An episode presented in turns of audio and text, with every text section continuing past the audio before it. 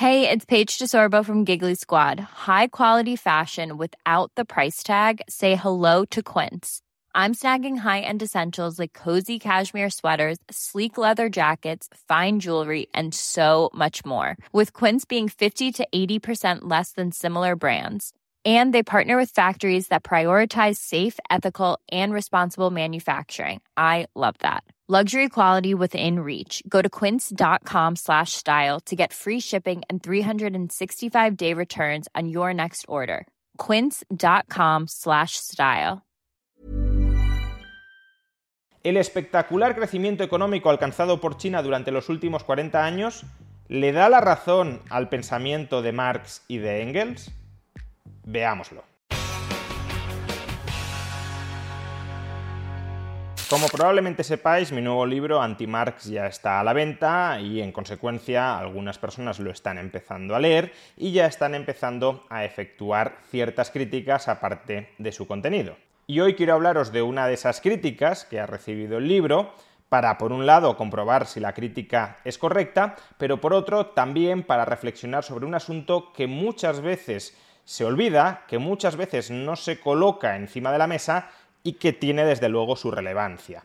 Y me estoy refiriendo al crecimiento comparativo de China durante los últimos 43 años. En el capítulo 7 del segundo tomo, el segundo tomo es aquel que dedico a criticar las ideas de Marx, analizo, entre muchos otros temas, si es verdad que tal y como Marx y Engels habían presupuesto reiteradamente a lo largo de sus vidas, el crecimiento económico del capitalismo ya había llegado a su fin, si la capacidad del capitalismo para desarrollar las fuerzas productivas, para incrementar la productividad del trabajo ya se había agotado, y si por tanto ya se daban lo que ellos denominaban condiciones objetivas para hacer la revolución, es decir, para reemplazar el modo de producción capitalista por el modo de producción socialista, siendo el modo de producción socialista aquel que continuaría desarrollando las fuerzas productivas toda vez que el capitalismo se había mostrado impotente para continuar haciéndolo.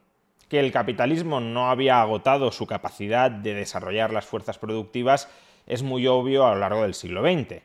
Los países capitalistas a lo largo del siglo XX se desarrollaron de manera impresionante a tasas muy superiores a las del siglo XIX y por tanto no cabía decir en el siglo XIX que el capitalismo ya no diera para más y que debíamos adoptar el socialismo para crecer más. De hecho, aquellos países que adoptaron el modelo socialista a lo largo del siglo XX crecieron menos que aquellos otros países que adoptaron el modelo capitalista. Sin embargo, cuando se plantea este último argumento, hay un contraargumento que parece que tiene cierto sentido, y es el contraargumento de que China, país gobernado por el Partido Comunista de China, ha experimentado un espectacular crecimiento económico durante los últimos 40 años, muy superior al de otros países capitalistas como desde luego Estados Unidos o los países europeos. Y claro, si China, país comunista, consigue un crecimiento económico tan espectacular, entonces tal vez Marx si tuviera razón al decir que el capitalismo ya había agotado su potencial de desarrollo de las fuerzas productivas en el sentido de que ya no era el sistema económico más eficiente para seguir incrementando la productividad, que si adoptáramos el modelo socialista, por ejemplo, el de China, ahora mismo estaríamos logrando tasas de crecimiento, tasas de aumento de la productividad del trabajo muy superiores a las que estamos consiguiendo con un capitalismo muy intervenido por los estados, muy encorsetado por los estados, pero en todo caso un sistema capitalista basado en la propiedad privada de los medios de producción. Sin embargo, este último contraargumento resulta bastante cuestionable. Por un lado, porque como ya expusimos en el vídeo que dedicamos a la muerte de Jiang Zemin, el desarrollo económico de China se ha conseguido durante las últimas cuatro décadas a través de la introducción del mercado, del capitalismo, de la propiedad privada de los medios de producción y del uso del mercado para coordinar la división del trabajo y las fuerzas productivas dentro de China, ese crecimiento económico tan espectacular, como digo, se ha conseguido a través del mercado, no a través de la planificación centralizada. Es verdad que podemos decir que ha sido una elección política la utilización del mercado, pero es una utilización política del modo de producción capitalista. De modo que ya podríamos cuestionar si China realmente es un país socialista, o al menos un país que adopta el modo de producción socialista, en lugar de un país gobernado por un partido que se llama comunista, que a largo plazo puede tener el objetivo de implantar el comunismo en China, pero que durante las últimas cuatro décadas lo que ha hecho ha sido utilizar el capitalismo para desarrollar a China. Esa es una primera cuestión que habría que plantear.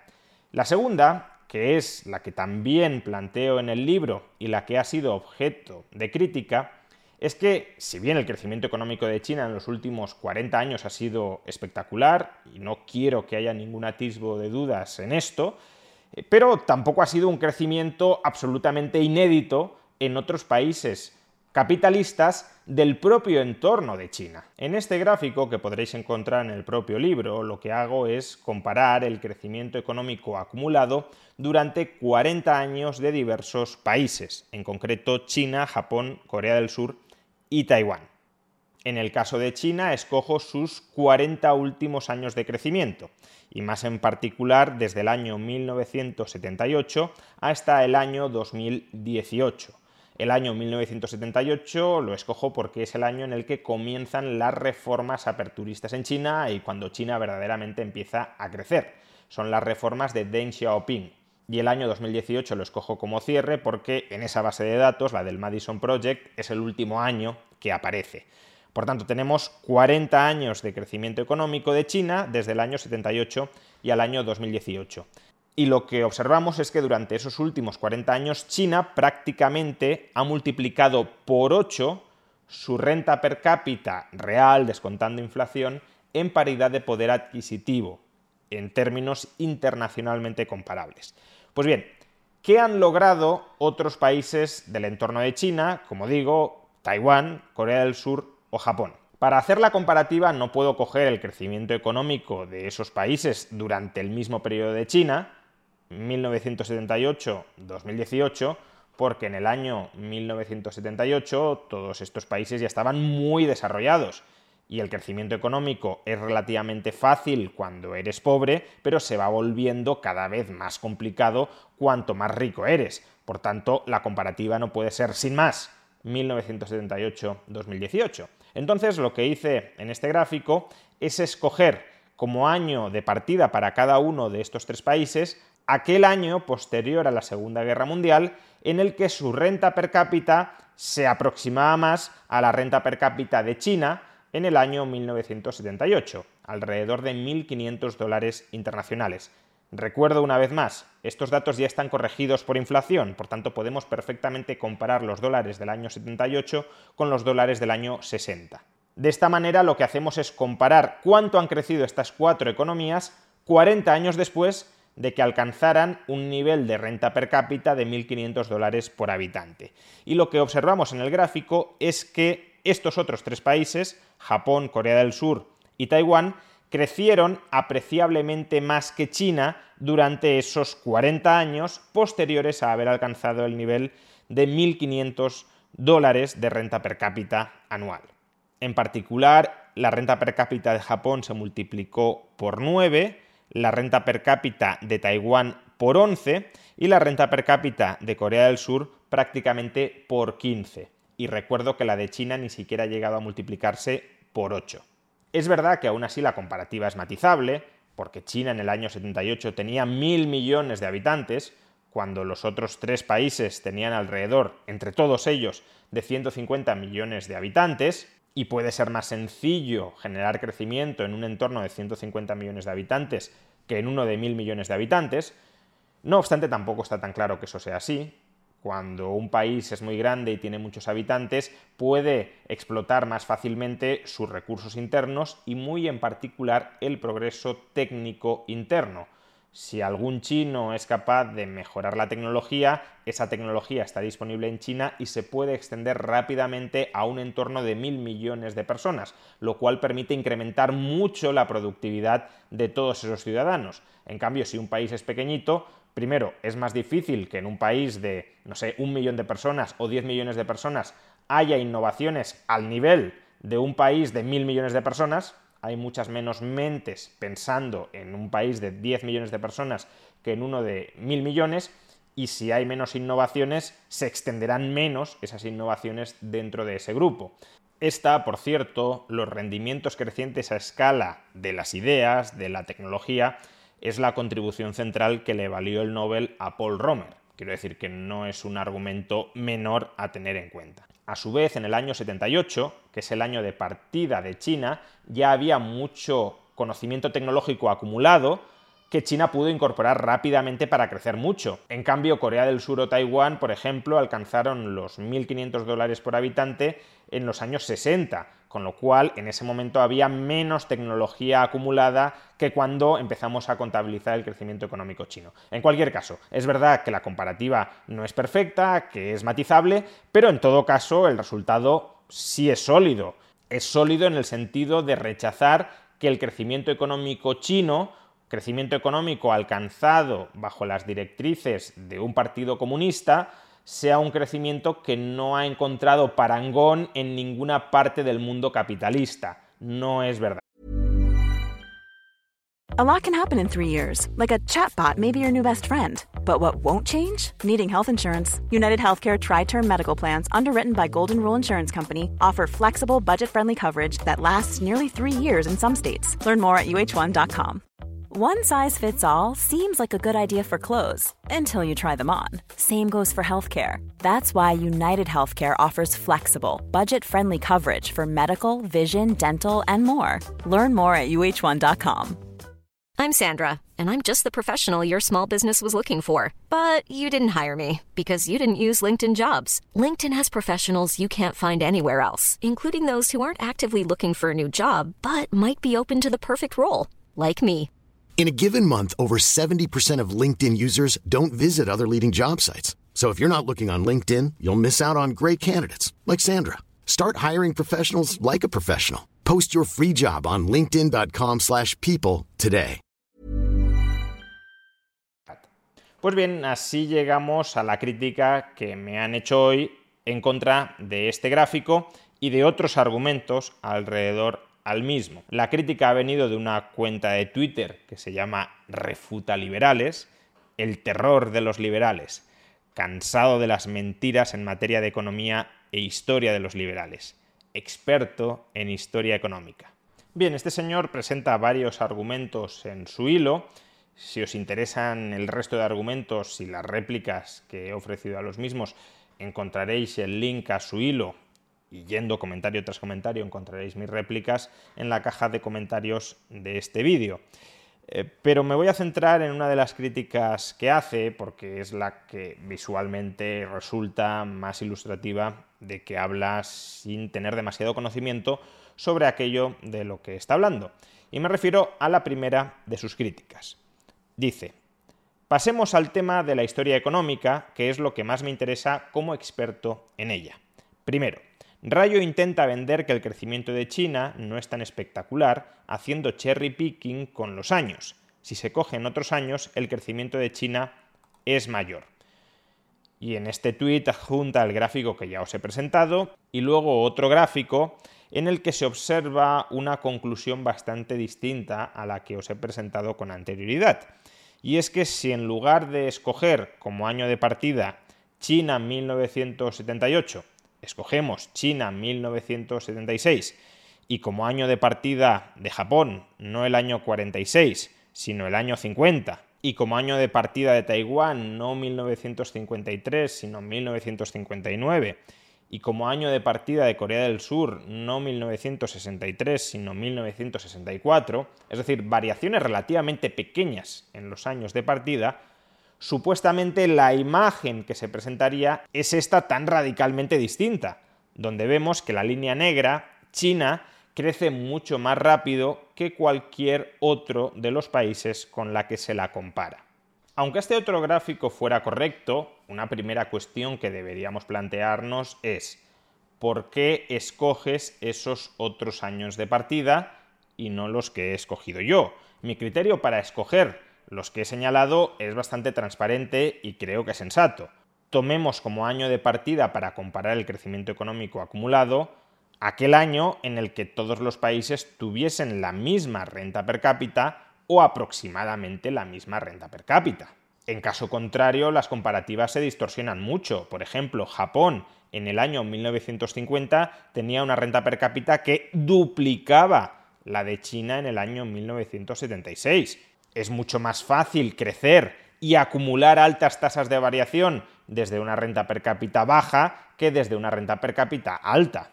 O lo mismo con Singapur. Singapur en el año 1964 tenía una renta per cápita de 3.800 dólares internacionales.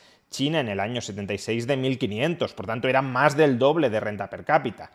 De modo que, insisto, una primera cuestión que habría que plantearse es por qué esos años y no otros. No obstante, es verdad que si los resultados fueran tan sensibles a pequeños cambios en los años que se escogen para efectuar la comparativa, pues quizá esa comparativa no fuera del todo relevante. Si variando un par de años por un lado y variando un par de años por el otro, el ranking, la jerarquía de países que más crecen, se trastocará tantísimo, de estar China en último lugar a estar China destacadísima en primer lugar, pues ya digo, quizá la comparativa no sería tan relevante como podría parecerlo en un comienzo. Sin embargo, incluso si tomamos los años de partida que él mismo nos propone, el gráfico que él nos presenta no es correcto, probablemente porque haya utilizado otra base de datos distinta. La que estoy empleando yo es la base de datos del Madison Project, que es internacionalmente reconocida como la base de datos de referencia para este tipo de comparativas de evolución de la renta per cápita entre países. Pues bien, lo que he hecho a continuación es redibujar el gráfico que adjunto en mi libro, pero no tomando como año de partida los años que creo que con un criterio razonable adopto yo, sino los años que adopta este refutador de liberales. Y lo que nos encontramos si hacemos esto es el siguiente gráfico. Y en este gráfico, como podemos observar, el crecimiento económico de la renta per cápita acumulado de China desde el año 76 al año 2018 sigue siendo inferior al crecimiento económico acumulado de la renta per cápita de Japón, Taiwán, Singapur o Corea del Sur, y en ocasiones bastante inferior.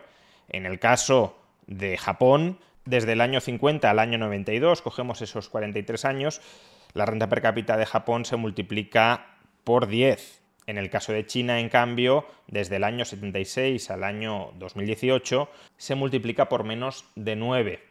Lo mismo ocurre con Singapur o con Taiwán. Singapur entre el año 1964 y 2006 multiplica su renta per cápita por más de 12 y Taiwán entre el año 1959 y el año 2001 la multiplica también por 12 y de manera muy destacada Corea del Sur, que multiplica su renta per cápita por más de 15 entre el año 64 y el año 2006. Es decir, durante esos 43 años la multiplica prácticamente el doble de lo que lo ha hecho China durante ese mismo periodo de 43 años. La única economía en este nuevo gráfico que queda por detrás de China es Hong Kong. Hong Kong entre el año 60 y el año 2002 multiplica su renta per cápita por algo más de 6 pero poco más, es decir, queda por detrás de China.